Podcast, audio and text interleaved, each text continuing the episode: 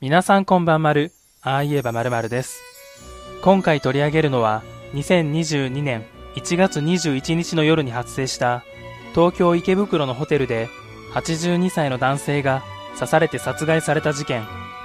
事件後防犯カメラの解析で、男性と一緒にホテルに入ったとみられる女が浮上し、殺人の疑いで逮捕されました。逮捕された藤井遥容疑者は、24歳で自宅、職業ともに不詳。防犯カメラの映像からすぐに逮捕され、ネット上ではその容姿から、ジャイコに似ているとの声も上がっているが、個人的にはインコース高めあたりの余裕でストライクゾーンといったところでしょうか。犯罪を犯したということで、色眼鏡で見られているのかもしれません。男性を殺害したことについては、ホテルでトラブルになり、カッとなって刺したと話し、逮捕される時には涙を流していたということです。藤井容疑者が男性をホテルに誘ったのには理由がありますが、その話に入る前に、まずはその日、何があったのかをおさらいしていきます。藤井容疑者が路上で82歳の男性に声をかけ、午後8時過ぎに男性とホテルに入り、約1時間後に一人で退出。この間に男性と藤井容疑者との間で何らかのトラブルがあったとみられています。防犯カメラには男性がチェックインの時に1000円前後のお釣りを財布に入れるところが映っていたが、男性の財布には現金が残っていなかったため、藤井容疑者が男性を殺害後、金銭を持っていったと思われます。午後9時45分頃、やばいから来て、と友達から LINE があった。そういう内容の110番通報が入る。この電話をした女性は、藤井容疑者本人の可能性があります。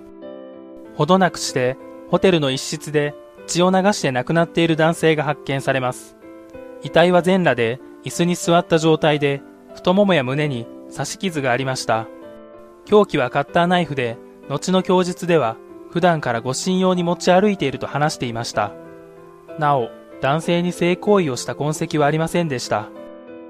事件後には、元交際相手の小林祐介容疑者と、その弟の小林翔太容疑者の二人と現場付近で落ち合い、新宿区の漫画喫茶に滞在後、現場に戻ったり、カラオケに行ったりしていた。さらには遠くまで逃げようと話し合い、真冬の大冒険が始まるかに見えた。しかし逃走劇が始まる前に、藤井容疑者は強盗殺人の容疑で逮捕。元交際相手ら二人も犯人の逃走を手助けしたとして逮捕されました。一見強盗殺人を犯した女と別れた女を助けて一緒に捕まるバカな男という風に見えますが、実はこの事件の背景には小林容疑者が大きく絡んでいました。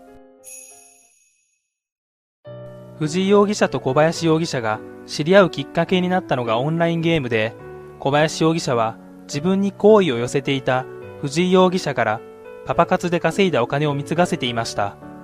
小林容疑者がネットで女性のふりをして男性客を募り、藤井容疑者に売春をさせていたという情報もあります。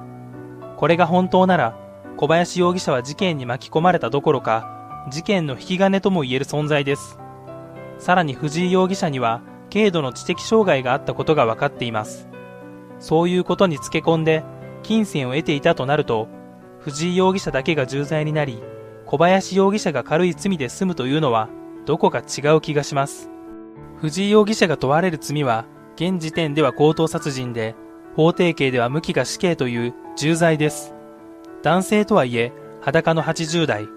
襲われそうになったという言い訳は通用しないでしょう。切り傷も複数なので、殺意がなかったとも言いづらい。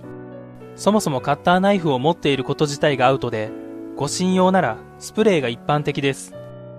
それに対して小林容疑者は、犯人の逃走を手助けしたということで、3年以下の懲役、または30万円以下の罰金が下されることになりそうです。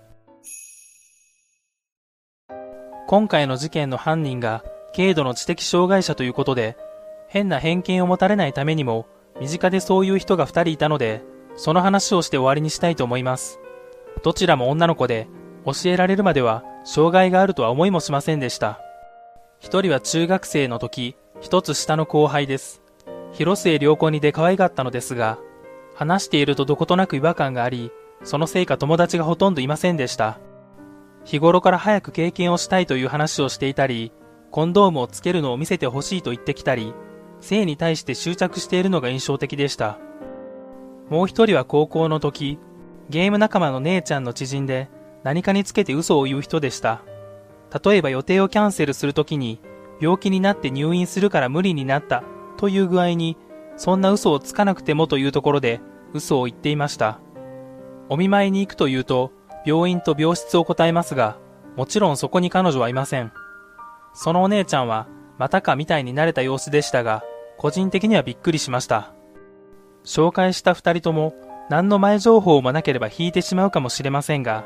個人の特性として受け入れればあまり気にならない、そういうものだと思います。